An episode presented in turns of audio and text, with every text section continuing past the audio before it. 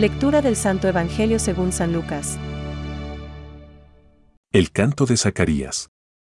Entonces Zacarías, su padre, quedó lleno del Espíritu Santo y dijo proféticamente, Bendito sea el Señor, el Dios de Israel, porque ha visitado y redimido a su pueblo, y nos ha dado un poderoso Salvador en la casa de David, su servidor, como lo había anunciado mucho tiempo antes por boca de sus santos profetas, para salvarnos de nuestros enemigos y de las manos de todos los que nos odian.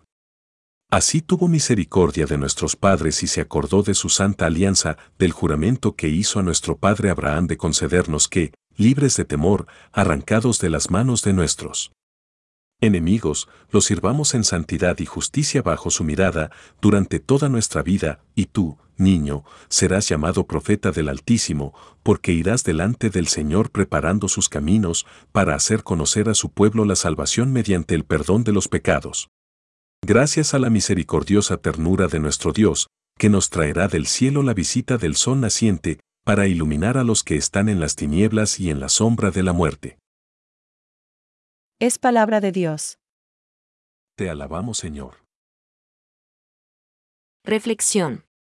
Harán que nos visite una luz de la altura, a fin de iluminar a los que habitan en tinieblas. Hoy, el Evangelio recoge el canto de alabanza de Zacarías después del nacimiento de su hijo. En su primera parte, el padre de Juan da gracias a Dios, y en la segunda sus ojos miran hacia el futuro. Todo el resuma alegría y esperanza al reconocer la acción salvadora de Dios con Israel, que culmina en la venida del mismo Dios encarnado, preparada por el hijo de Zacarías. Ya sabemos que Zacarías había sido castigado por Dios a causa de su incredulidad. Pero ahora, cuando la acción divina es del todo manifiesta en su propia carne, pues recupera el habla, exclama aquello que hasta entonces no podía decir si no era con el corazón. Y bien cierto que lo decía. Bendito el Señor Dios de Israel. Lucas 1,68. ¿Cuántas veces vemos oscuras las cosas, negativas, de manera pesimista? Si tuviésemos la visión sobrenatural de los hechos que muestra Zacarías en el canto del Benedictus, viviríamos con alegría y esperanza de una manera estable. El Señor ya está cerca. El Señor ya está aquí. El Padre del Precursor es consciente de que la venida del Mesías es, sobre todo, luz. Una luz que ilumina a los que viven en la oscuridad, bajo las sombras de la muerte, es decir, a nosotros.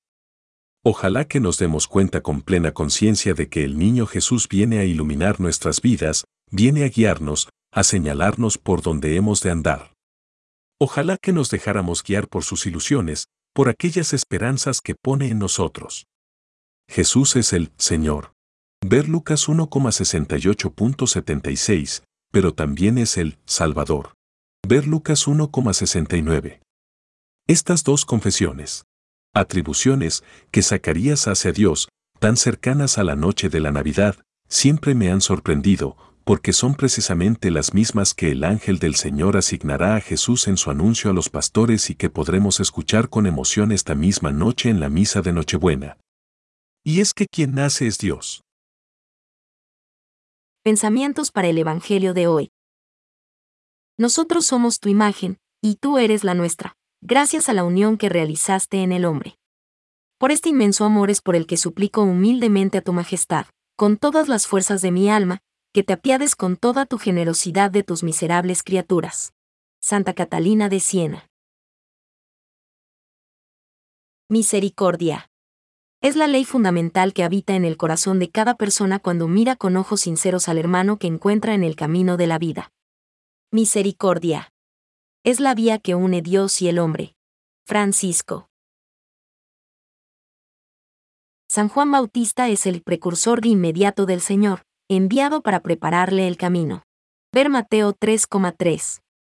E inaugura el Evangelio. Catecismo de la Iglesia Católica, número 523.